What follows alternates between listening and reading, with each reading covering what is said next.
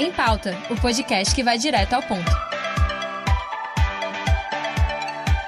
Olá, pessoal. Eu sou Vitória Vasconcelos. E eu, Samantha Kelly. Está começando mais um episódio do Em Pauta na Rádio Newslink.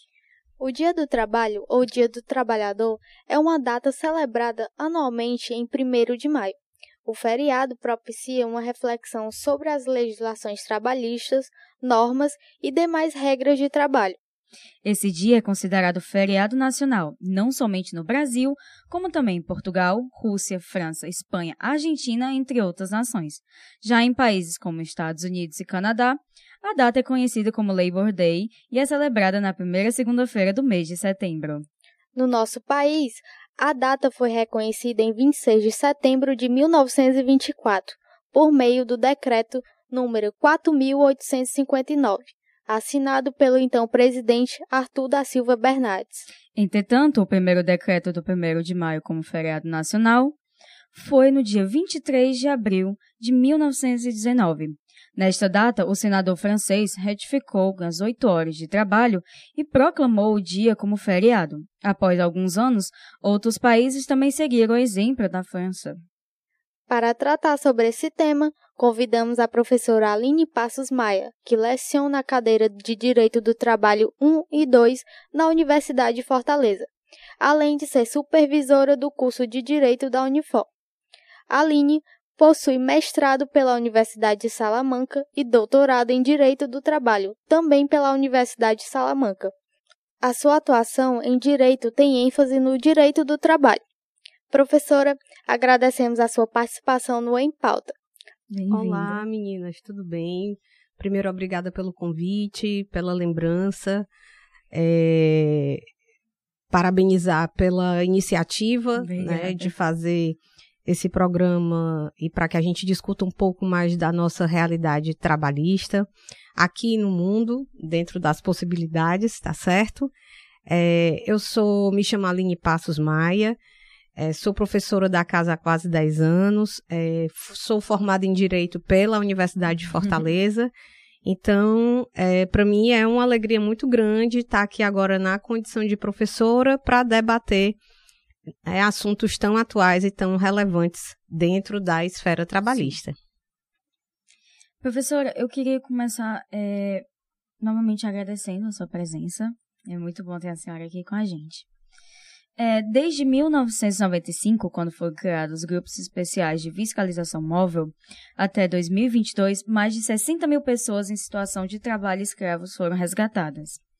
Sem falar que a presidente da Comissão de Direitos Humanos da então, a deputada Luiziane Lins, do Partido dos Trabalhadores do Ceará, citou dados das Nações Unidas registrado na Revisão Periódica Universal, a RPU, sobre o aumento de registros de casos de trabalho escravo, que em 2017 era de 648 e agora em 2022 passou para ser 2.575.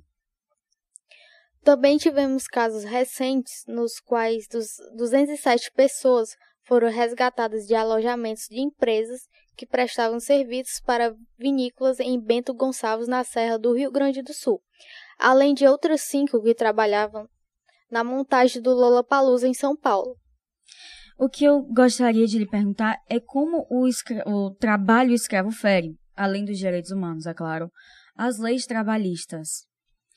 Então, meninas, a questão do trabalho análogo à escravidão, é, esse ano ganhou uma força muito grande, mas a verdade é que a gente tem tido um crescimento desses resgates, eles têm ficado maiores é, principalmente depois da pandemia. Então, uhum. a gente precisa lembrar que o trabalho nessa condição é, é, um trabalho que fere a dignidade da pessoa humana na, né, na, sua, na sua base. Ah, muita gente acha que a questão do trabalho é, análogo à escravidão tem a ver, ainda tem a ver, ela precisa para ser caracterizada com aquelas características que a gente estudava no livro de história. Uhum. Né? Mas hoje em dia, é, as questões relacionadas ao trabalho escravo, elas são outras, né? Então, todo tipo de trabalho que fere a condição, a dignidade da pessoa humana, ou seja, a questão do subemprego, a questão de você ter dívida com seu empregador e, para isso, né, trabalhar em condições é, indignas, a questão ainda da apreensão dos documentos para que aquele trabalhador fique privado da sua liberdade. Tudo isso fere uma série de legislação, não só a legislação trabalhista. Dentro da legislação trabalhista, então, a primeira coisa, na verdade, é que o trabalho análogo à escravidão é um crime de natureza penal, hum. tá? Ele está no Código Penal, no nosso Código Penal, está localizado lá. E aí existem formas de trabalho que são proibidas, né? Que a nossa legislação proíbe. Então, o trabalho infantil é uma espécie de trabalho proibido. Aqui no Brasil, menores de idade, eles podem trabalhar a partir dos 16 anos com uma série de, de, de delimitações. Uhum. Não pode trabalhar em horário noturno, em local, em local insalubre, em local periculoso, em local que vá ferir a moral, né? Desse, dessa, a uhum. formação moral desse menor.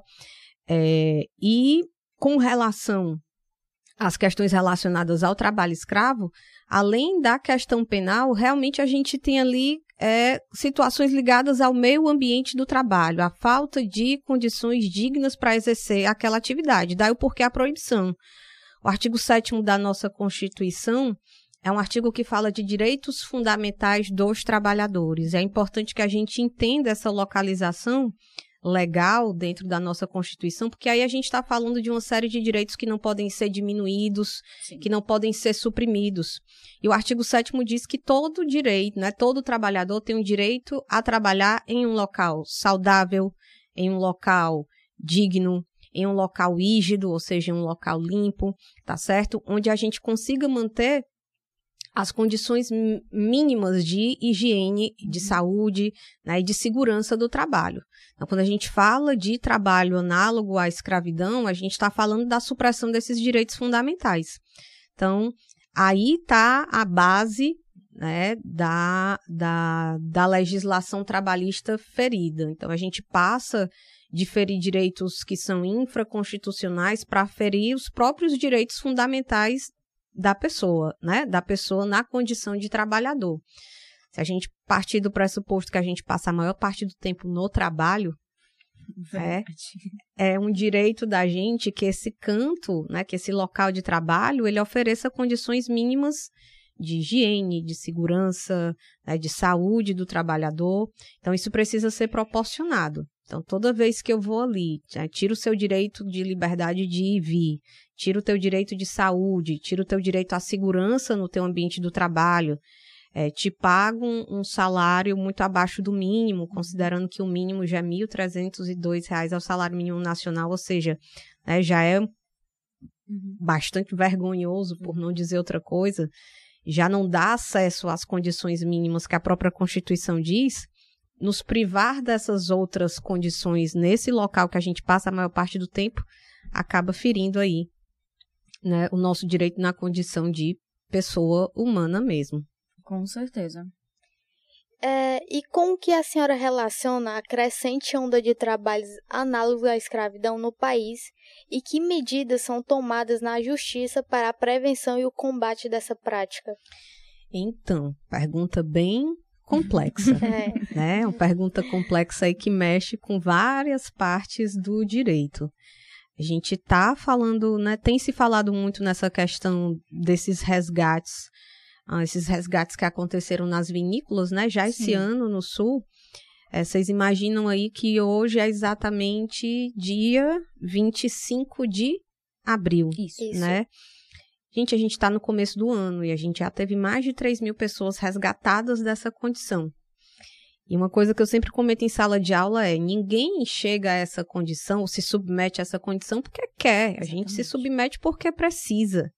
Né? É, falar de trabalho escravo em pleno século XXI é absurdo, considerando que a gente está no colégio e estuda história e estuda a questão do trabalho escravo. Então, é uma pena que a gente não esteja mais falando de história, né? A coisa tem ficado crescente. É, meninas, o que a gente tem notado, e eu digo a gente, os profissionais do direito do trabalho, para quem estuda sobre o tema, é que essa é uma questão que piorou muito depois da pandemia. Uhum. Ou seja, a pandemia ela causou desemprego, né? Ela aumentou o desemprego de forma Sim. mundial. E a gente voltou àquela condição onde muita gente vai atrás do básico. Me dê um teto e o que comer e por aqui eu vou ficando, tá certo? É, uma, um fato que é bem curioso e que pouca gente sabe sobre trabalho análogo à escravidão é que 60% das pessoas resgatadas dessa condição eram é, crianças e adolescentes que trabalhavam. Hum. Então a gente costuma dizer que o trabalho infantil é o pai e a mãe do trabalho escravo. Certo? Né? É uma, e, por si só já é um dado muito triste, que crianças trabalhem e quando adultos se tornem, né, se, se, se submetam a essa condição, a gente se pergunta o que é que tem sido feito, tá certo? Uhum. Para responder essa pergunta de vocês, existe uma parte do direito do trabalho que é dedicada à fiscalização uhum. do cumprimento da regulamentação trabalhista por parte dos empregadores. Então, existe um pessoal que é concursado para isso uhum. e que é treinado para isso, que são os auditores fiscais do trabalho. Uhum. Então, quem faz, né, uma parte do, do, do, do importante que faz essa questão da fiscalização, do cumprimento e do resgate, grande parte disso é feito pelos auditores fiscais do trabalho. Uhum. E aí vocês imaginam que num país de proporções gigantescas como a nossa. A gente, né, continentais, a gente tem pouco mais de 4 mil auditores fiscais. Numa estrutura totalmente sucateada. Então, para eu ser auditor fiscal, eu preciso fazer um concurso e até onde eu me lembro, não sei dizer precisamente a quantidade de anos, mas tem mais de 15 anos que não tem concurso para auditor fiscal Nossa. do trabalho. E essa, essa é a quantidade, pouco mais de 4 mil. É, a estrutura é extremamente sucateada. Então, imagina que, imaginem que é, ambientes onde é comum esse uhum. resgate acontecer, aqui no nosso estado, ambientes de construção civil, que tem, é onde tem acontecido né, maiormente os últimos uhum. resgates. Mas no Brasil como um todo, em vinícolas, né, como foi os últimos casos que a gente viu, como aconteceu com os últimos casos que nós vimos, é, na questão da, da cana-de-açúcar, né, ali no, no, no, na lavoura, na cana-de-açúcar, é, na indústria carvoeira, tá certo? Então você imagina que para um auditor fiscal entrar num ambiente desse, esse ambiente é totalmente hostil.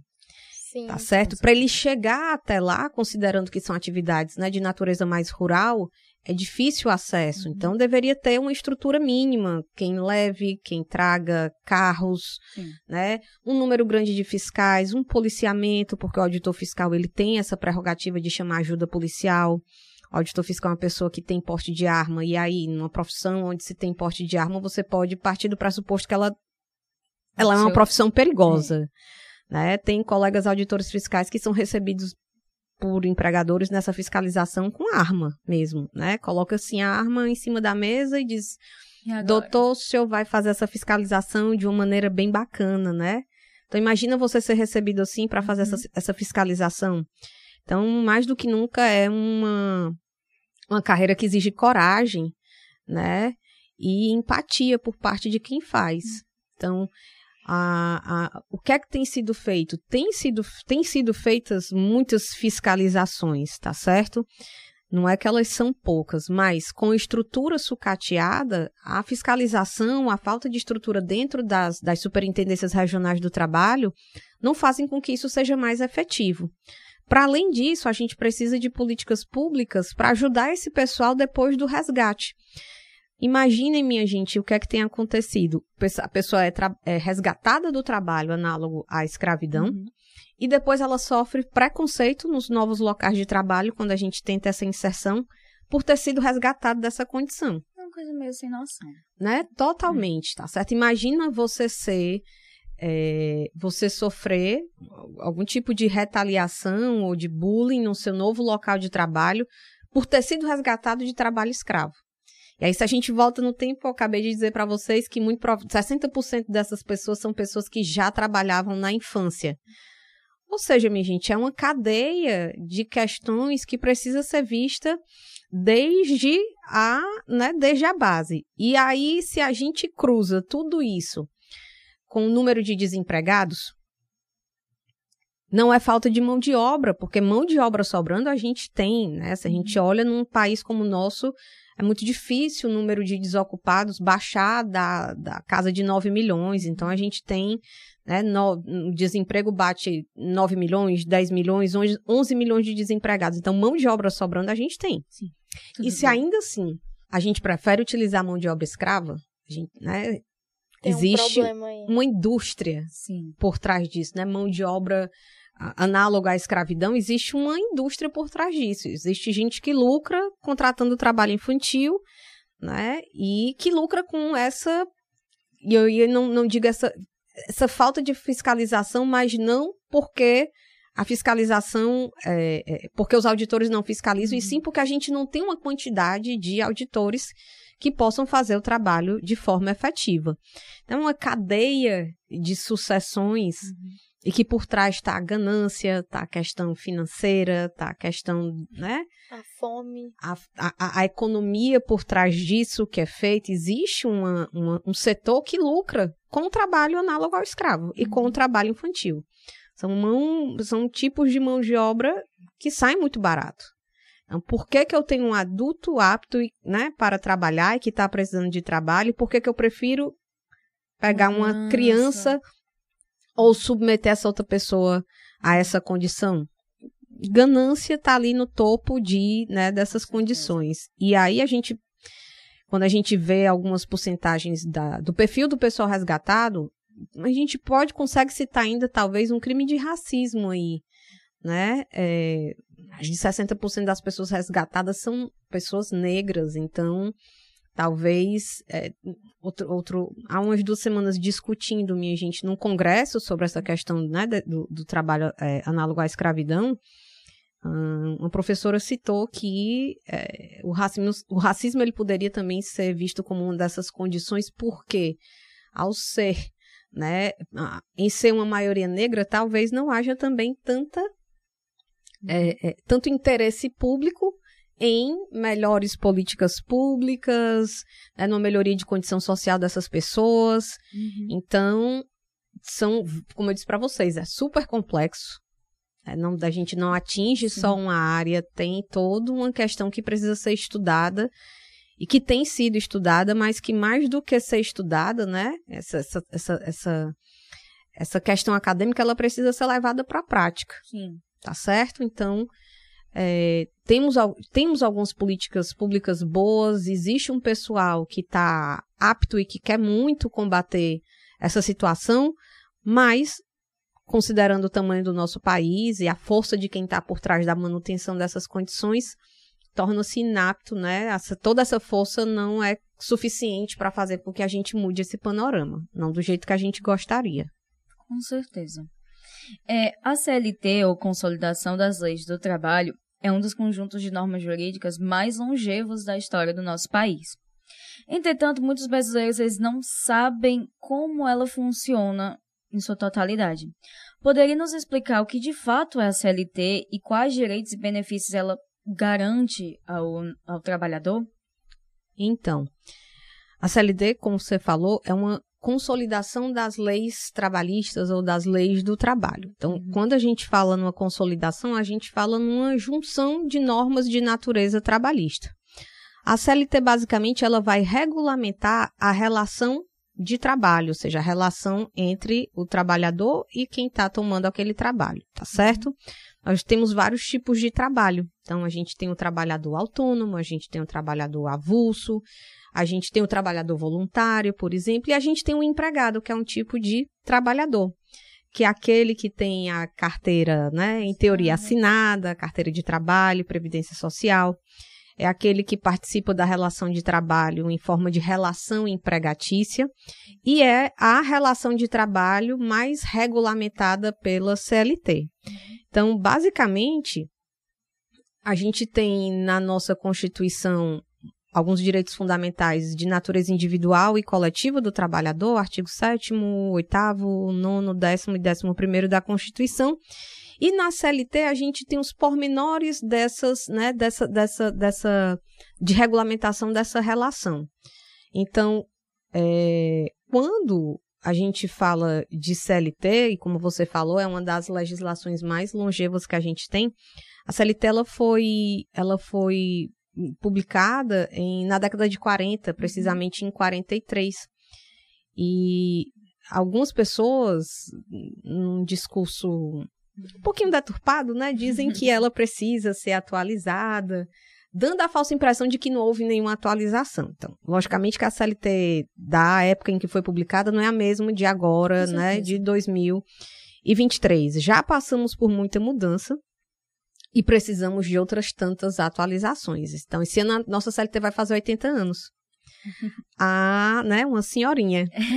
Na semana, acho que no dia na semana do dia 19 de maio, salvo engano, 19 é uma sexta-feira, após graduação daqui, o PPGD vai fazer, né, vai, vai fazer uma semana de comemoração a esses 80 anos. Legal.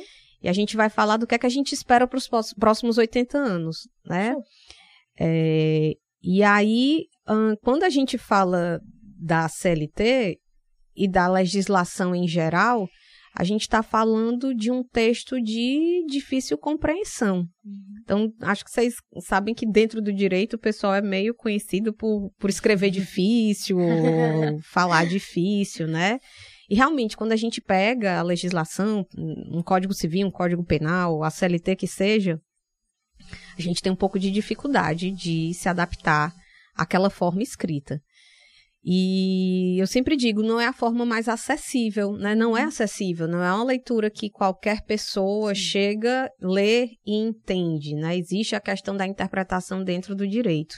Então, infelizmente, é, a gente tem uma, uma parte grande da população que não tem acesso sequer à educação básica. Quem dirá entender um texto totalmente né, científico, uhum. de escrita onde a gente, dentro do direito, diz que se usa um juridiquês, que é uma escrita difícil, de, né, e de difícil acesso, e que não é legal, na verdade, para ninguém. A gente tenta combater isso hoje em dia, né? Então, é, a maioria das pessoas, ainda que tivessem acesso a essa legislação, elas não compreenderiam. Então, na sala de aula, de vez em quando, as, as cadeiras que eu ministro, elas são, né, as disciplinas que eu ministro são disciplinas do meio do curso. E de vez em quando eu me deparo com perguntas como, professora, mas todo empregado sabe disso. E aí eu pergunto, você sabia até a aula de hoje? Ele não. Se você é um aluno na metade do curso de direito, que está aqui adaptado a um texto técnico de certa forma, e você não sabia disso. Por que, que você acha que o empregado mediano, que é aquela pessoa, né? O empregado brasileiro mediano, gente, ele tem um perfil. A pessoa que terminou ali o ensino fundamental, não conseguiu ingressar na universidade, é o sal, né, aquela pessoa que ganha o salário mínimo. Então, se você que é um aluno que está aqui dentro, dentro de uma universidade, está tendo acesso a esse material, ainda assim não consegue entender com facilidade, avalie, avalie, né, como diz o cearense, uhum. o empregado mediano, tá certo? Que é, gente, a maioria dos brasileiros tá certo? Sim. Então é difícil a gente entender. E aí existe uma estrutura que é conhecida para defender os direitos dos trabalhadores, que é a estrutura chamada, conhecida como sindicato. Uhum. Né? Aí a gente entra em outro problema. Mais de 60% da população não sabe por qual sindicato é, é ele é representado. Então ele não sabe a quem buscar. E depois da reforma trabalhista em 2017, foi uma reforma ampla que modificou mais de 100 dispositivos da CLT, assim, para começar, a gente teve enfraquecimento da figura do sindicato. Então, uhum. se antes era difícil, agora ficou pior. O que nos leva a crer que é, na verdade, uma articulação muito bem feita para enfraquecer uhum. o acesso ao trabalhador aos seus direitos ou ao conhecimento dos seus direitos. E aí, minha gente, é isso que nos leva a essas condições do trabalho análogo à escravidão, por exemplo. Né? Então, se eu não sei ao que eu tenho direito, como é que eu vou ter acesso? A quem é eu vou buscar? Atrás? Como é que eu vou atrás? Ainda mais que, como a senhora falou, o, trabalhar, o trabalhador médio é, geralmente é a pessoa que passa muito tempo em trânsito, dentro de um ônibus, quando chega em casa vai querer descansar depois de oito horas de trabalho ela não, não vai pensar Exatamente. Em, em ver quais exatamente são a, as regras que ela, os direitos que ela tem. Os problemas são maiores, né, gente, Sim. do que isso. E aí você precisa de. Até para ir atrás, um, você precisa ter conhecimento. Dois, você precisa de energia, disposição, dinheiro, contratar um advogado, ir para a Justiça do Trabalho, E esperar. é, esperar e a, a verba né, salarial, o salário é uma verba de natureza alimentícia, né? Uhum. Alimentar. Então eu digo que quem tem fome tem pressa. Sim, Sim. com certeza. Quem tem fome tem pressa. Então, dentro dessas, dentro dessas condições, o trabalhador que tem uma condição de fazer, né, de entrar com este, este processo e, e, e tentar levar isso para frente até conseguir ter acesso aos seus direitos, é difícil. E assim, é uma área controversa.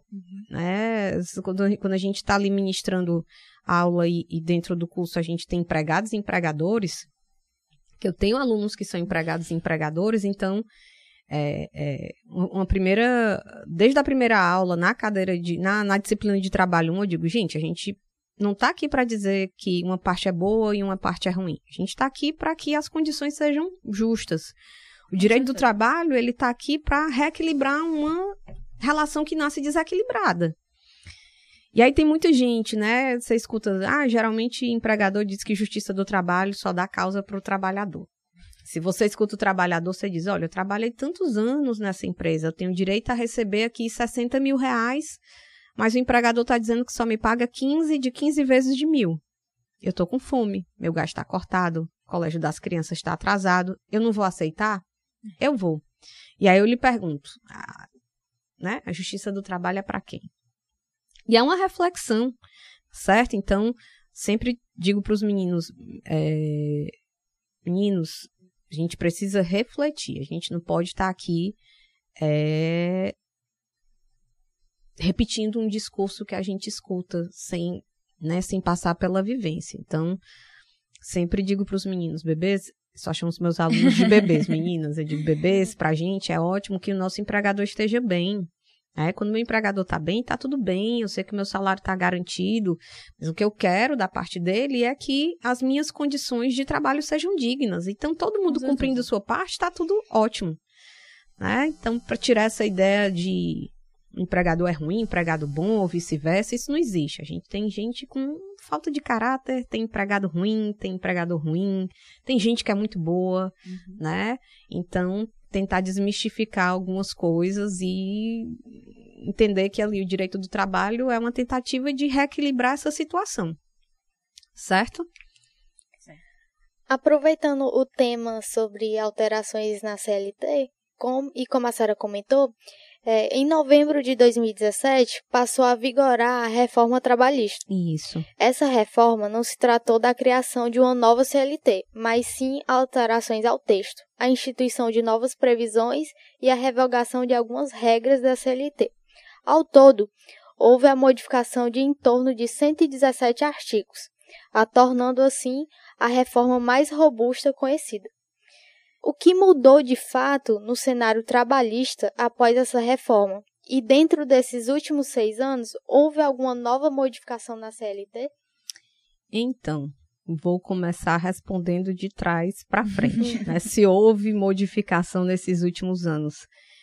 É, meninas, todo, quase todo mês a gente tem modificação na legislação trabalhista. Quase todo mês. Então, por exemplo, é, o material que eu uso para dar aula de um semestre para o outro, ele não serve apesar tá de ser a mesma disciplina, ele é desatualizado. Ele já Uhum. fica desatualizado. É, as mudanças elas têm ocorrido numa, num- né, num- numa robustez tão grande desde 2017, do começo, 2016 para diante, né? Começou, a gente começou com uma onda reformista no finalzinho de 2016. 2017 foi um ano de grandes alterações, fechando o ano com a reforma. E de lá para cá, essas pequenas reformas não param, certo? Então, não tão grande como a, a reforma de 2017, pela Lei 13467 de 2017, que é conhecida como essa reforma trabalhista, mas pequenas alterações elas ocorrem quase todos os meses. A gente brinca que o professor de trabalho não tem, de direito do trabalho não tem paz, né? Código Civil tá lá bonitão. Até hoje. Sofre poucas, pouquíssimas alterações. Às vezes a gente tem uma alteração no entendimento, na interpretação de determinada norma, mas a legislação trabalhista, ela muda continuamente. Uhum. Quando uma reforma dessa é proposta, como foi proposta de 2017, é, é, necessário que o legislativo dê uma justificativa. Uhum. Por que dessa reforma? Por que né, da, da necessidade dessa reforma? Meninas, a justificativa utilizada para a reforma trabalhista em 2017 era maiormente a questão do desemprego. E que com uma, né, e aí aqui o pessoal está escutando, não está vendo, mas eu vou abrir aqui umas aspas com a mão, né, e que com essa reforma é, a tentativa era de flexibilizar as normas trabalhistas, no sentido de deixar o cumprimento mais leve para os empregadores, para que assim fossem criados novos postos de trabalho. E depois, né, gente, desse tempo de reforma, a gente viu que isso não foi atingido, tá certo? Esse objetivo, né, de criação de mais postos de trabalho, de melhora das condições de trabalho para o trabalhador, isso não foi atingido. É, por sorte, a, a, por sorte minha, né, e aí para a gente entender um pouquinho melhor, a reforma da gente trabalhista de 2017, ela foi baseada na reforma espanhola. Hum. Que, é uma, que foi uma reforma né, na, na, na trabalhista uh, na Espanha que mexeu muito com a parte de sindicatos, né, que a gente chama de direito coletivo do trabalho. E essa reforma, minha gente, lá não deu certo. E eu estou falando de um país europeu, né, que faz parte de uma comunidade europeia, que uhum. tem uma injeção grande de dinheiro e que é muito mais estável do que, tem uma economia mais estável que a do Brasil. Sim. É, a minha tese de doutorado foi sobre a reforma espanhola, né? Eu estudei Sim. lá na Espanha, fiz o doutorado lá. Então foi sobre essa reforma espanhola na no que diz respeito a essa parte de sindical, essa uhum. parte sindical. Então, quando eu cheguei ao Brasil, três anos depois foi feito essa nossa uhum. reforma. Então a gente conseguia fazer uma previsão. Uhum à época, eu ministrei algumas palestras aqui na Unifor e a previsão era, gente, não vai dar certo. Uhum. Por quê? Porque é comprovado por A mais B que desregulamentar, diminuir, enfraquecer direitos trabalhistas, isso não cria mais postos de trabalho. Isso não cria mais postos de trabalho. A gente precisa entender que é, empregado empregador, a gente está ali andando de mãos dadas, né? Então, por exemplo, se você é um empregador, você tem uma empresa que oferece um serviço, que oferece um produto, quem vai comprar esse teu produto, esse teu serviço? É o trabalhador. Sim. Como é que eu compro o teu produto ou teu serviço? Trabalhando e ganhando o meu dinheiro. Ora, se eu tenho a diminuição dessa minha capacidade de compra, minha gente, o dinheiro, o pouco dinheiro que eu, que eu ganho, eu vou usar para comprar o que é básico, alimentação e teto. Se você me oferece um serviço que está fora desse rol do que é básico, ele vai ser um dos primeiros que eu corto. Se a população em geral vai cortando a compra do teu produto ou do teu serviço, o que é que vai acontecer com a tua empresa? Vai ladeira abaixo. Ela vai ladeira abaixo, ela vai fechar. E aí, quando ela fecha, o que é que aumenta? O desemprego. Se aumenta o desemprego, mais pessoas, menos poder de compra, é, então, menos, né, mais pessoas sem poder de compra, outras, outros produtos e serviços que serão cortados, mais empresas fechando, desemprego aumentando. Então, é um ciclo, né? É um ciclo. É, então, era fácil de prever. Uhum. Não era muito difícil de prever, considerando que, né, não, né, se você fizer uma comparação muito rasa e simplista, não é, se não é economia mais estável não deu certo e eu estou copiando quase que igual aquilo, no Brasil não aconteceria a mesma coisa. Né? Aliás, no Brasil também uhum. não daria certo. E foi o que aconteceu, minha gente. A gente tem, viu, teve uma, uma, um enfraquecimento das figuras sindicais, então o trabalhador, de uma forma geral, não que a nossa história sindical seja né, de uma história muito forte, uhum. mas assim, brincando com os alunos, eu digo, gente, nada é tão ruim que não possa piorar.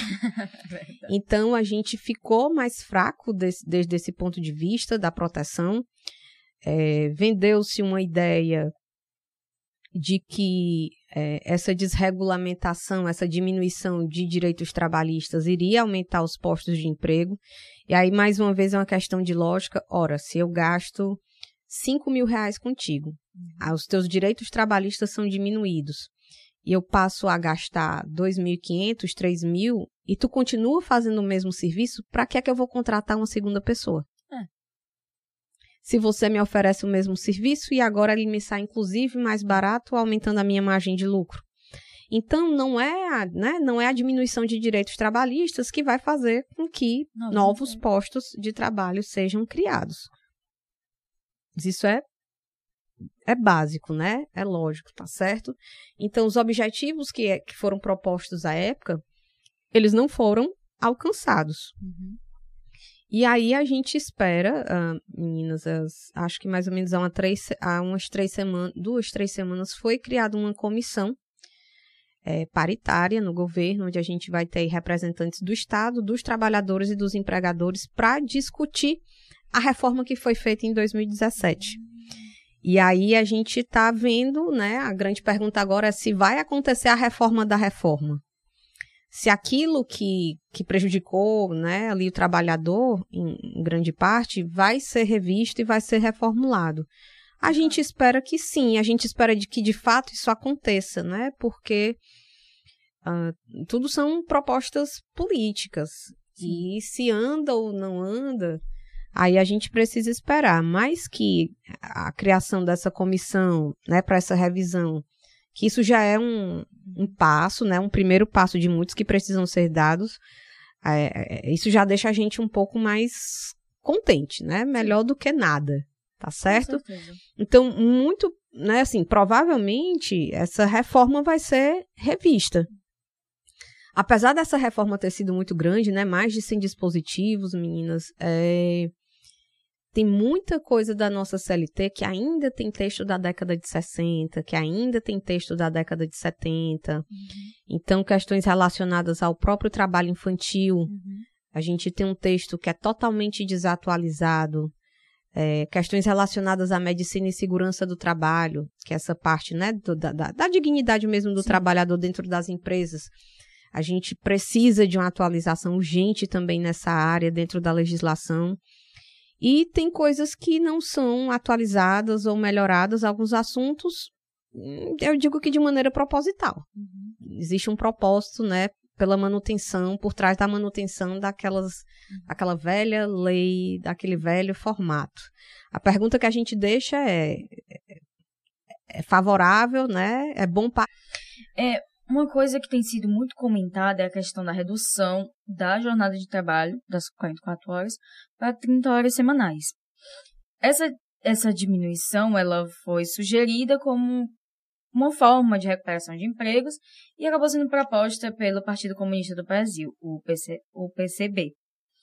É, durante uma participação na sabatina do Correio Brasiliense, Sofia Manzano, do próprio PCB, disse que a mudança vinha como uma forma para melhorar a qualidade de vida do trabalhador brasileiro. Essa redução da jornada de trabalho para quatro dias na semana, sem alteração salarial, já acontece em alguns países da Europa, como Bélgica, Espanha, França, e em outros países também, como Nova Zelândia, Emirados Árabes é, e Japão. Aqui no Brasil, essa mudança está limitada a poucas empresas privadas. Aí eu queria lhe perguntar, é, com essas mudanças, né? Que pontos positivos e negativos, é, os, tanto os empregados como os empregadores, eles acabam tendo, res, acabam recebendo com essa modificação? Então, meninas, isso é uma experiência que tem sido adotada há algum tempo, né? Geralmente começam com pequenas empresas privadas uhum. fazendo esse, essa experiência e vendo como é que fica a questão da produtividade dentro da empresa. E o que se tem notado é que é, essa redução de jornada ela não reduz a, a, a eficiência dos empregados, uhum. muito pelo contrário. E para mim, não sei, não sei se a minha cabeça funciona diferente, mas direito do trabalho é pura lógica. Eu entendo assim. Ora, se eu.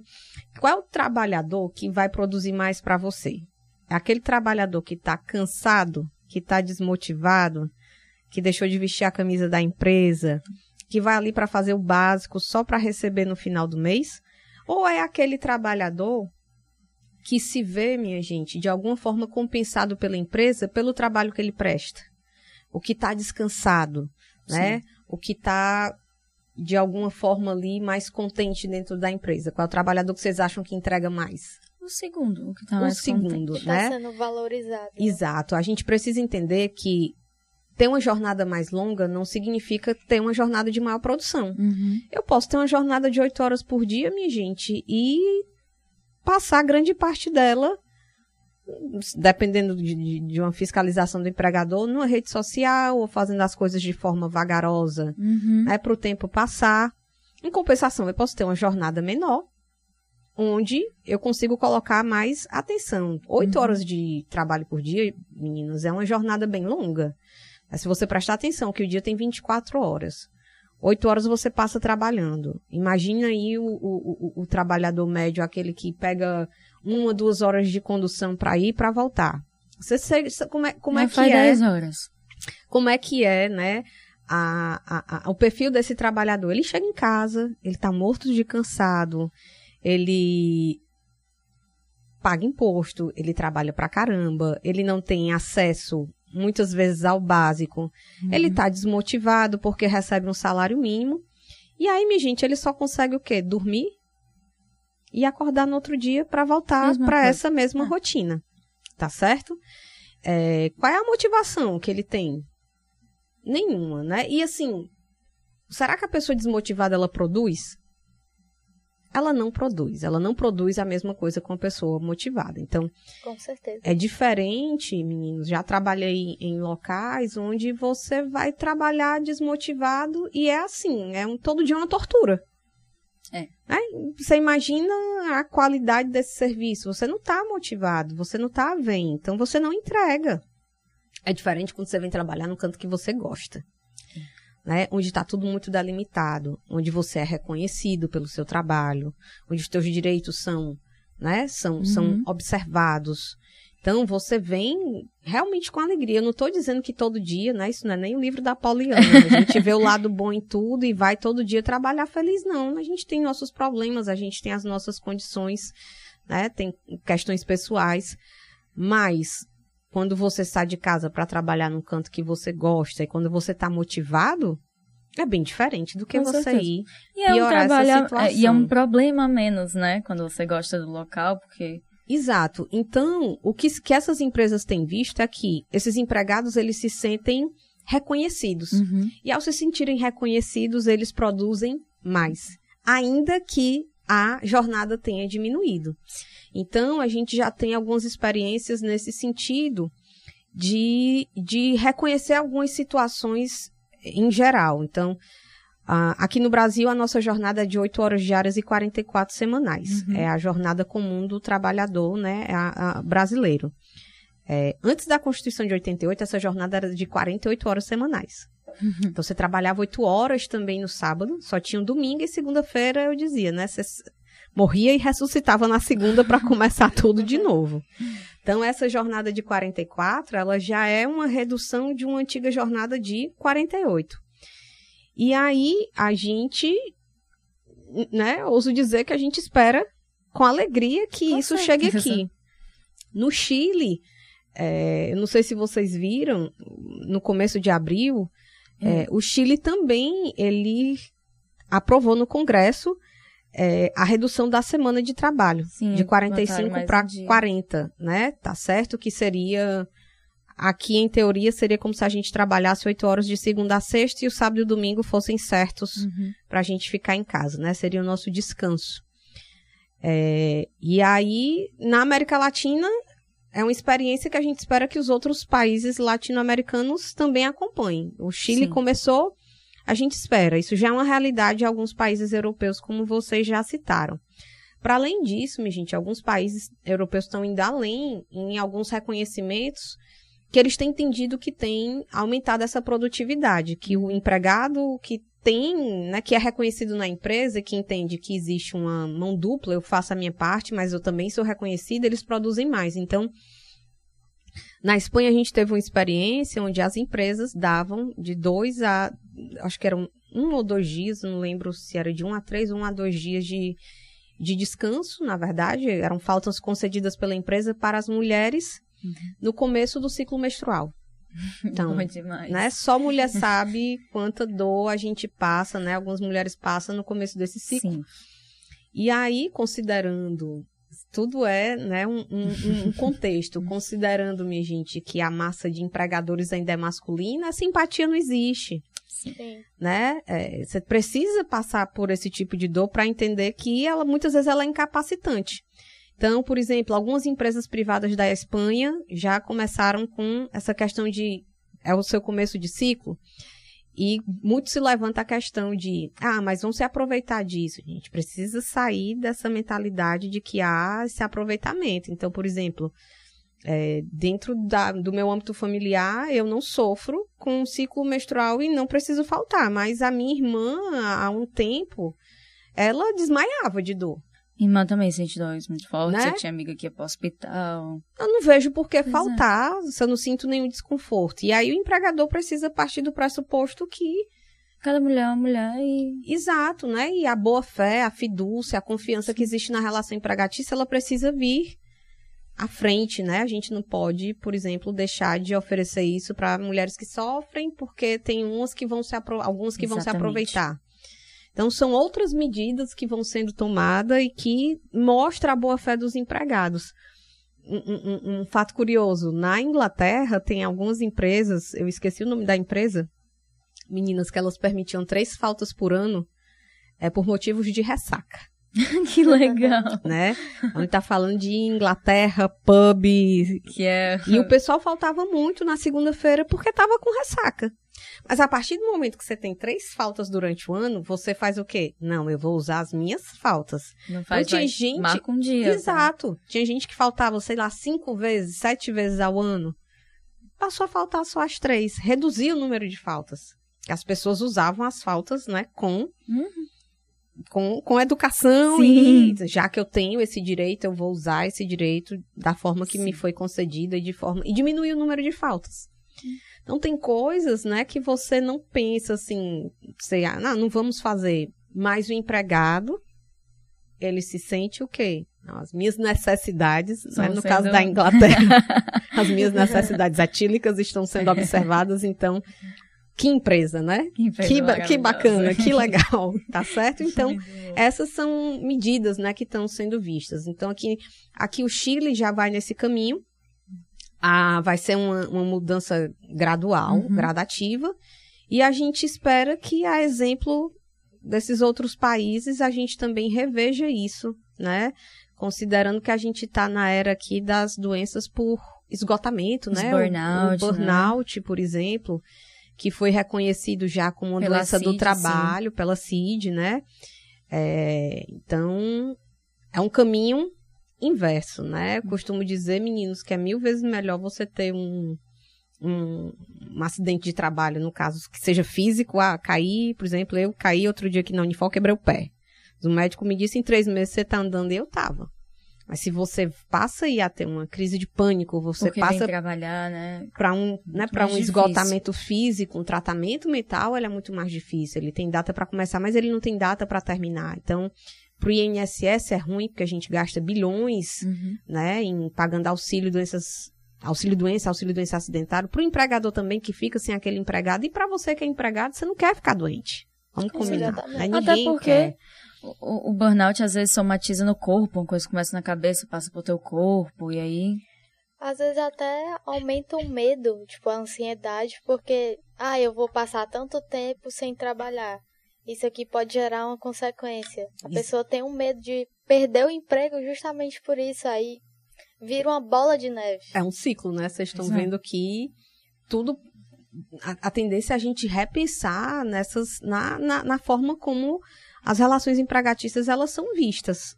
Sim. Né?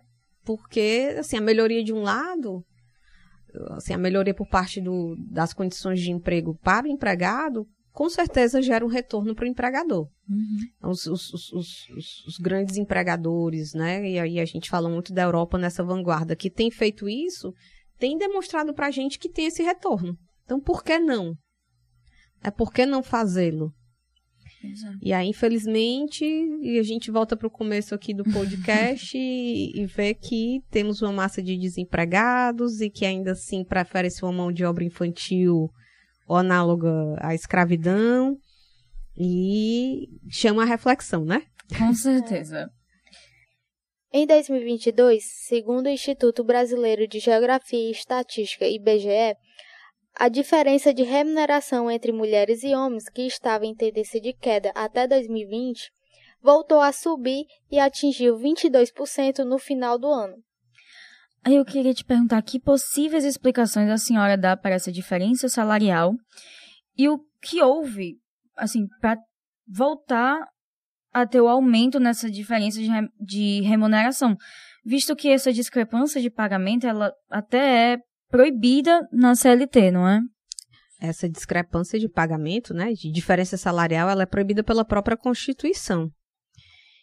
Então, é, meninas, é outro, outro assunto, né, aí de, de Interesse e de, interi- e de raízes aí culturais eh, né, mais profundas do que a gente pode imaginar. A, a nossa sociedade, de uma forma geral, ela é, é machista, ela é patriarcal, Sim. né? A gente tem a, a- o número de, de chefes, digamos assim, homens, empregadores, pessoas em altos cargos, ainda é masculino, bem mais do que o feminino. E existe uma questão bem básica atrás disso mesmo. Eu digo que é básica porque é notório e a gente passa por isso todo dia, né? Quem é mulher. Meninos, meninas, existe uma questão chamada gravidez. Por incrível que pareça, tá certo? Por Esse trás pequeno dessa, detalhe. esse pequeno detalhe, né? É, por trás dessa diferença salarial. Ah, quando a gente volta para a Revolução Industrial, olha aí o que é que a gente vai fazer agora, dar um salto no tempo. As, a, a- a mão de obra mais barata que existia era a feminina e a infantil. Sim. Hoje em dia, 2023, mão de obra feminina Infantil. e infantil que é proibida, mas a gente já viu que existe um, É. né, um comércio por trás disso. É, a mão de obra feminina, gente, ela é uma mão de obra é, vista como uma mão de obra de segunda categoria, considerando que mulheres engravidam e que é, elas eventualmente entrarão de licença Uhum. em decorrência da gravidez. Mas se fosse só isso, eu até acho que não seria o problema. O problema é que a gente parte do pressuposto que só quem cuida de criança, de um filho, é a mãe. Então, é, quando a mulher engravida, a gente tem medo de dizer no local de trabalho que a gente engravidou, porque o medo é perder o emprego quando, né, você, depois do parto e o período de estabilidade que vai de cinco meses após o parto. Vai da confirmação da gravidez até cinco meses após o parto. É um período que o empregador não pode rescindir o teu contrato sem justa causa. Mas depois disso, minha gente, existe uma porcentagem de, acho salvo engano, quase 40% de mulheres que são, né, é, que têm um contrato rescindido porque voltaram Nossa. dessa gravidez, né? Desse parto, dessa. E eu me pergunto, gente, a pessoa voltou e colocou foi um menino no mundo, não? Não voltou com uma lepra, não, ali contagiando todo mundo, porque a impressão que dá é essa. E aí, se você prestar atenção, a mulher, quando engravida, ela tem medo de dizer na empresa que engravidou, porque ela tá com medo de perder o emprego. É. Vamos considerar, ela precisa do emprego para criar aquela criança. Agora, né? Meninas, como é que vocês acham que é, eu não sei se vocês já viram, quando o rapaz chega na empresa dizendo que a mulher tá grávida e que ele vai ser pai? É uma você festa, é tá- quase um atestado de boa conduta, porque agora ele é um pai de Família. família. Engraçado, né? E aí você presta atenção que a mesma sociedade que não quer te dar emprego porque ela acha que quando você se torna mãe, você se torna incapaz Porque divide a atenção. exato, né, de dar atenção total para a empresa, Uhum. é a mesma sociedade que quando a gente chega ali nos 30 anos, começa a perguntar, não vai ter filho não? Exatamente. Tá ficando velha. Gente, vocês se decidam. Ou vocês me deixam engravidar e me deixam ter trabalho para criar essa criança, ou, né, a gente precisa, a gente precisa rever os nossos conceitos. Então, o homem, quando ele se torna pai, A empresa, na verdade, é esse atestado. Agora ele vai ser mais responsável, ele é um, né, um pai de família. A mulher não. Essa daí já não vai produzir como antes. Né? Sendo que a gente parte do pressuposto, minha gente, que só mulher cuida, né? E o empregador ele parte do pressuposto que só mulher cuida dessa criança. Exatamente. E se essa criança tem pai e mãe, o cuidado é dos dois. Deveria ser dos dois. Como é que, uma, como é que a nossa sociedade vê esse cuidado? Só de mãe. Só de mãe, né? Aquelas velhas frases que a gente cresce escutando. Acontece alguma coisa com a criança, essa menina não tem mãe, não? É. Vocês já ouviram esse menino não tem pai? Eu nunca ouvi. Eu nunca ouvi. Então, no máximo, cadê os pais dessa criança? No máximo, né? Isso precisa ser modificado, gente. E, e, e, precisa também haver uma mudança legislativa, a exemplo do que acontece com os países aí, que alguns países que vocês já citaram, europeus. Então, a licença paternidade no Brasil é uma licença de cinco dias. Uhum. Né? Considerando que já foi só de um, parece muita coisa, mas não é. Então, imagine, a mulher ali depois do, do né, do, do, do, parto em si, ela precisa de ajuda. A gente está muito acostumado naquela coisa de que a mãe da mulher vai para casa, é. fica o primeiro mês. O pai também tem o direito de participar. Então, nesses países europeus, em alguns países europeus, gente, a licença maternidade é igual à licença paternidade. Os dois têm direito a 120 dias, ou são licenças mais longas, de 180 dias para o pai e para a mãe. Porque entende-se que o primeiro ano de vida é um ano mais né, importante para o neném. Ele certeza. é uma esponjinha. O desenvolvimento dele depende muito daquele primeiro ano. Então, é, a nossa legislação, ela parte tanto, o legislador, que geralmente é um homem, ele parte tanto do pressuposto que esse cuidado é da mulher, que a licença paternidade é de cinco dias, enquanto a da mulher é de 120 que é pouco para os dois, diga-se de passagem, né? Você com 120 é. dias, você tem um bebezinho em média de quatro meses, ele é muito pequeno. É. Você já deixa ele em casa, né? Sem Ali sozinho, presença, sem a sua presença. E tem homem que nem sabe que tem esse direito, essa licença, ou então, às vezes até tenta conseguir, mas às vezes o empregador dá, bota uma dificuldade, aí ele, não, para não para não ter problema no meu emprego, vou é deixar uma realidade também, né? A licença paternidade ela é uma licença de cinco dias contínuos, contados da data do nascimento. Então, tu imagina que o teu neném nasceu numa sexta ou no sábado, você como pai já perdeu ali o sábado e domingo, tem mais é. dois, três dias para frente e você volta para trabalhar. E é, eu tenho um conhecido, gente, que ele deixou para tirar as férias uhum. quando, quando o filho dele nascesse. E é impressionante a mudança da cabeça. Ele passou o primeiro mês do filho dele, né, de nascimento do filho em casa. Quando ele voltou para o trabalho, ele dizia para os colegas: Cara, eu estou vindo aqui para descansar. né? Assim, dentro de casa, com o neném, não é fácil. E a, estávamos em dois, eu e a minha esposa. O trabalho é descanso. Lá em casa, com a criança recém-nascida, é que está Puxado. Puxado, né? É que, é, é, que tá dando trabalho. E aí você vê que a mulher faz isso só. Hum. Porque um pai que tem cinco dias de licença paternidade, mal ele não, né? não mal participa. E tem outras questões, minha gente. Um pai também que tem um recém-nascido, ele tá preocupado em não perder o emprego. Então, né, como, como foi citado aqui, às vezes o próprio empregador diz, cara, são cinco dias, mas não dá para ficar cinco dias sem você. Né? Aí ele já então, a gente tem um problema estrutural muito grande. Então, mão de obra feminina sempre foi mais barata. A gente tem janelas onde essa diferença diminui, né? E a grande, um dos grandes porquês por trás disso é a história de mulher é. engravida. É, tem empresas, apesar disso ser, minha gente, uma, uma, uma conduta ilegal e proibida pela própria CLT, uhum. que pedem em troca de um cargo muito alto, por exemplo, o exame de gravidez, e isso é ilegal, e que vão além, eles pedem exame de esterilidade. Nossa. Ó, se você é estéreo, é você que... não vai ter filho nunca. Então você nunca vai precisar dividir a atenção da empresa com um possível filho, né? Partindo do pressuposto que você uhum. não vai adotar.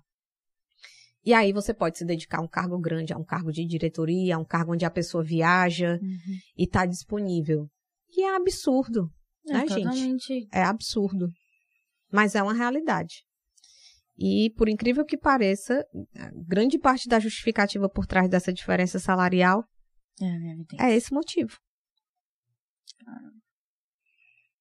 Tem muitos relatos, na, geralmente nas redes sociais, é que a mulher fala que descobre a gravidez um, dois dias antes de uma possível é, entrevista de emprego, mas só vai falar se ela passar na entrevista e depois de alguns meses para poder ver se consegue garantir.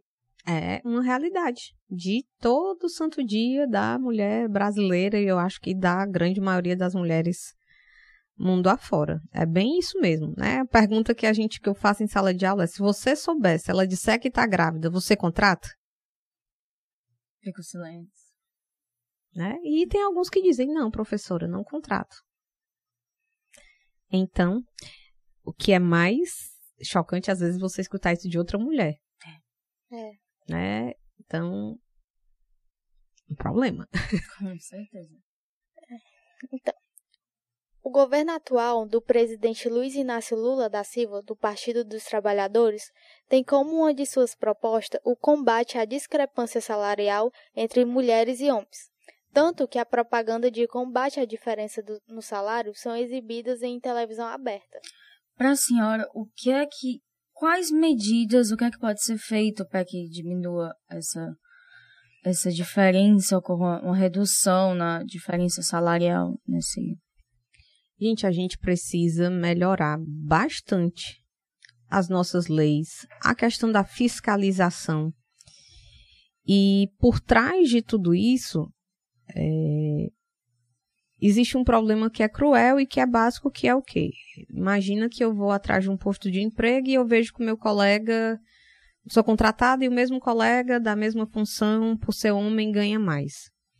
Depois da reforma trabalhista de 2017, pedir uma equiparação salarial, minha gente, virou uma missão impossível. Uhum. Existem tantos pré-requisitos que você não consegue dizer, né? Você não consegue comprovar que existe ali uma discriminação por gênero, que você está ganhando menos porque uhum. é mulher. você é mulher. É... E você, como mulher, você precisa. Você está na seguinte posição. Por que, que eu me submeto a isso? Uhum. O que é que está por trás disso? Né? Às vezes as pessoas elas esperam uma resposta mais relacionada ao gênero ou algo específico, a gente se submete, minha gente, e a questão é muito simples, porque a gente precisa. Precisa do salário, né? Precisa, gente. E aí é. Onde é que é mais fácil eu me submeter a essas condições? Num país onde o índice de desemprego é alto ou num país onde o índice de desemprego é baixo? Uhum. Né?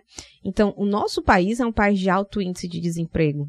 Então, não é que eu posso escolher o canto que eu vou trabalhar, ou em conseguindo emprego, eu posso estar tá lutando por essa questão, né, dessa causa de gênero e de discriminação. É claro que a gente precisa fazê-lo. Mas aí a gente volta para o básico de novo, né? Se eu estou aqui tentando ver se eu acho pelo menos qualquer coisa para conseguir trabalhar, tentando passar pelo preconceito de ser uma obra, né, uma mão de obra feminina em idade fértil. Porque essas coisas são, lhes são perguntadas. É casada? Pretende ter filho? Tem filho? Se tem filho, tem que idade? É... E aí, para você passar por tudo isso, para ser contratada, para ter ali um salário mediano, né? Uhum. Um pouco mais do mínimo, um pouco mais do que o mínimo.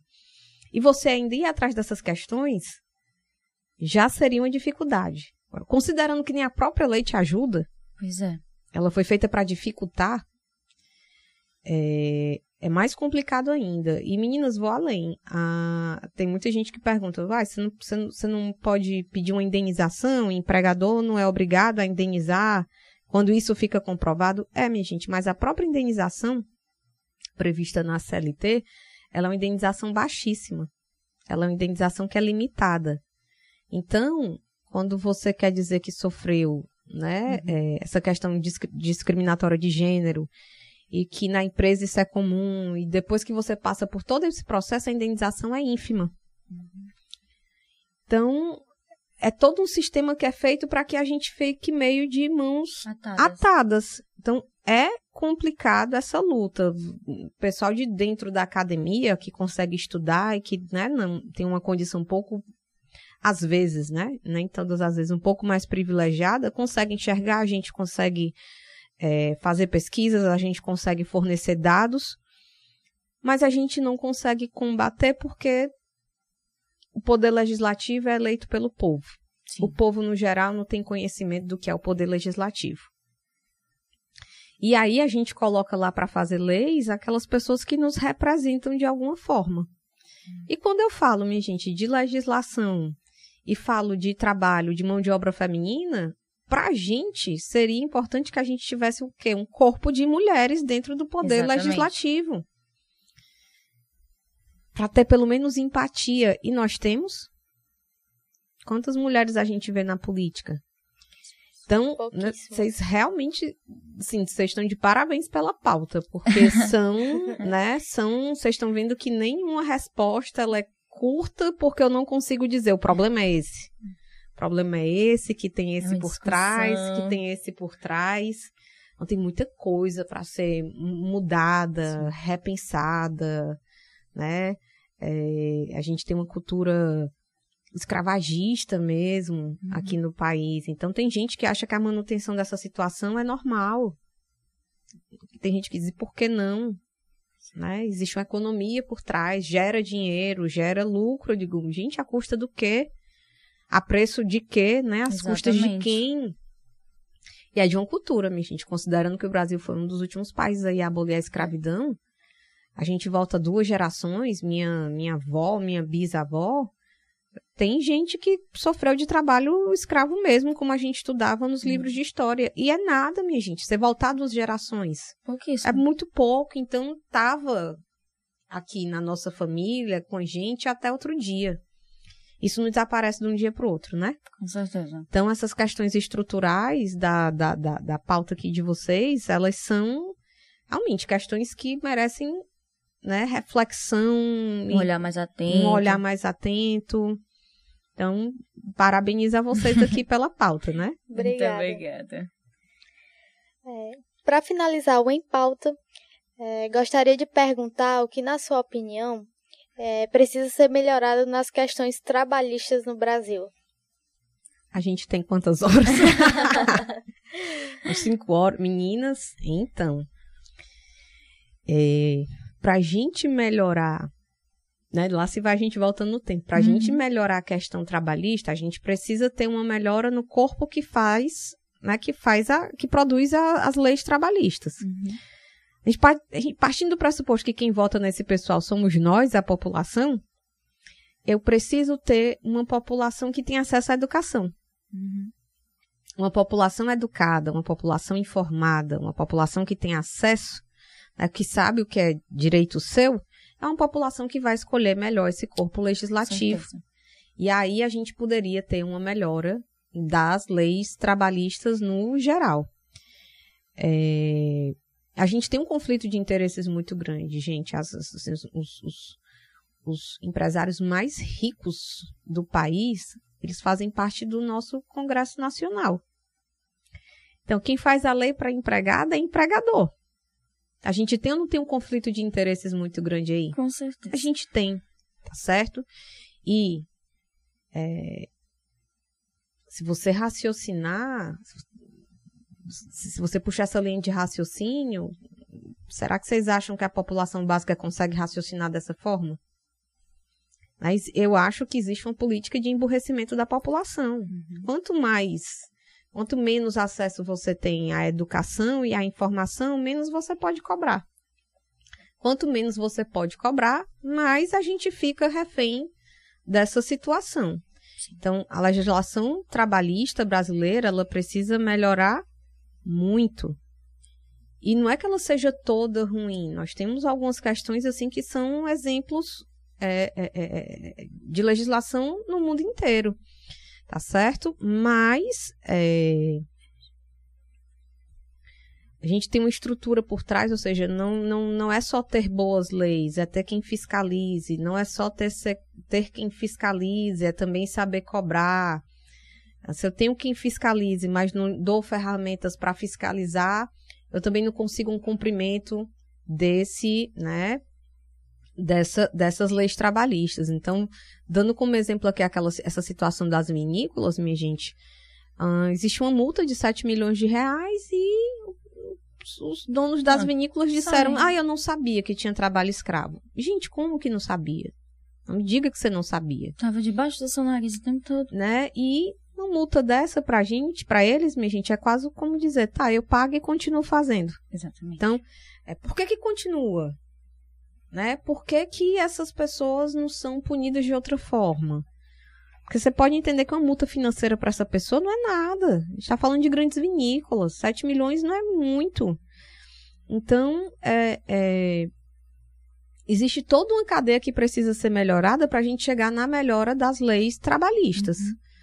Então, se você me perguntar o que precisa ser mudado. É muita coisa. É né? muita, muita coisa, né? Muita coisa. Imagina. Mas, assim, estruturalmente falando. Uh, uh, uh, Ministério do Trabalho como um todo precisa estar mais atento, a gente precisa ter uma melhora estrutural das instituições que fazem essa fiscalização, então não adianta. É, e nem temos, né? Não adianta ter muito auditor fiscal se eles não têm como Condições, ir até o né? local e fazer a fiscalização. Mas, para além disso, eu tenho pouquíssimos, né? Ah, quando o governo não olha, não dá subsídio, não tem política pública de apoio para essas pessoas, a gente também não, não tem como melhorar essa situação. É, quando a gente tem um poder legislativo que não tem interesse nessa melhoria, a gente é refém de quem faz, né, de quem faz a lei. Sendo que a gente só consegue ter esse olhar, minha gente, com acesso à informação. E acesso à informação não é algo, acesso à informação de qualidade, de, né, de base, dentro dos, dos colégios, uhum. para que a gente cresça com um olhar crítico. Isso não é não né, geralmente não é de interesse do, do, do governo. Então, a gente volta de novo para uma situação complicada, mas aí não é só com o legislativo trabalhista, né? Com o uhum. legislativo em geral, mas no, dentro do legislativo é, dessa parte de leis trabalhistas, a gente tem um problema grande, né? De, de realmente de interesses. Quem faz a lei para o empregado seguir é um empregador. A gente tem um conflito de interesses aí que é muito grande. Uhum. E a gente ainda parte, ainda tem essa velha a, a, forma de pensar de que é diminuindo o direito trabalhista que eu aumento o posto de trabalho. E a gente viu que não é, né? Assim, Exato. uma questão, de novo, né? A história da lógica. Então, meninas, é, tem uma estrutura grande, tem uma, uma, uma política que precisa ser implementada aí de, de, de desde da base, desde né, de, de educação mesmo, para gente, para que a gente consiga ter essa melhoria. Contrariamente a isso, o que a gente vai ser sempre a recém desse ciclo vicioso que a gente viu que cria outros ciclos, Sim. né? A gente falou da história da mulher, é um ciclo. A gente falou da história da geração de empregos. É outro. É outro. A gente falou da questão do trabalho escravo. É outro. Mas vocês estão vendo que tudo vem de uma base, né? Sim. Então, num país onde eu tenho muitos desempregados, minha gente, eu consigo fazer com que você se submeta a qualquer condição, porque qualquer coisa é melhor do que nada. Exatamente. Num país onde é fácil a sua reposição no, no, mercado de trabalho, onde os postos de trabalho, né, eles são oferecidos com mais facilidade, num país onde eles investem em educação, então você perdeu seu trabalho hoje, mas aqui já te é oferecido um curso de atualização para que você seja realocado no mercado de trabalho e para que você encontre empregos de maneira mais fácil, tudo isso facilita, né, a vida, tá certo? Mas no país onde a manutenção do, de, de altas taxas de desemprego, minha gente, é, um, é uma forma de política. Porque quanto mais necessitado você tiver, você se submete a qualquer coisa. Aí fica, né? Terminando mais uma vez, como quase todas as perguntas, a gente tem uma. Fica complicado, né? Tá certo? Tá certo. Bom, é, é isso, pessoal. A gente está chegando ao fim de mais uma edição do nosso podcast. Gostaria de agradecer novamente a professora Aline Passos Maia por sua participação no Em Pauta. Meninas, então, para finalizar, eu queria agradecê-las, tá? A Samanta e a Vitória uhum. e a professora Kátia pelo convite. é, dizer que fiquei muito feliz em ter encontrado um tempinho para a gente debater, Eu que agradeço. né? Questões tão atuais e, e tão sérias, né, dentro do nosso cenário. Dizer que não é fácil essa mudança, mas que ela é possível, tá certo? E e desejar um bom primeiro, né, de maio para todo mundo que está escutando a gente, né, que que a gente consiga ir refletir sobre essas questões e que se a gente conseguir fazer com que alguém pense um pouquinho melhor sobre aquilo, ou que isso atinja o coração do empregador bondoso, né, para que algumas políticas sejam modificadas dentro da própria empresa, devagarzinho a gente vai conseguindo essas mudanças, tá certo? Então, obrigada, Obrigada. meninas, e tudo de bom. Nós A que agradecemos também, a, a aula que a senhora deu aqui agora. Sim. Muito obrigada. De nada, meninas. Um abraço a todos. O podcast teve na produção e locução Samantha Kelly e Vitória Vasconcelos, gravação e edição de Felipe Freire e orientação de Kátia Patrocínio e Eugênio Furtado. Em Pauta, o podcast que vai direto ao ponto.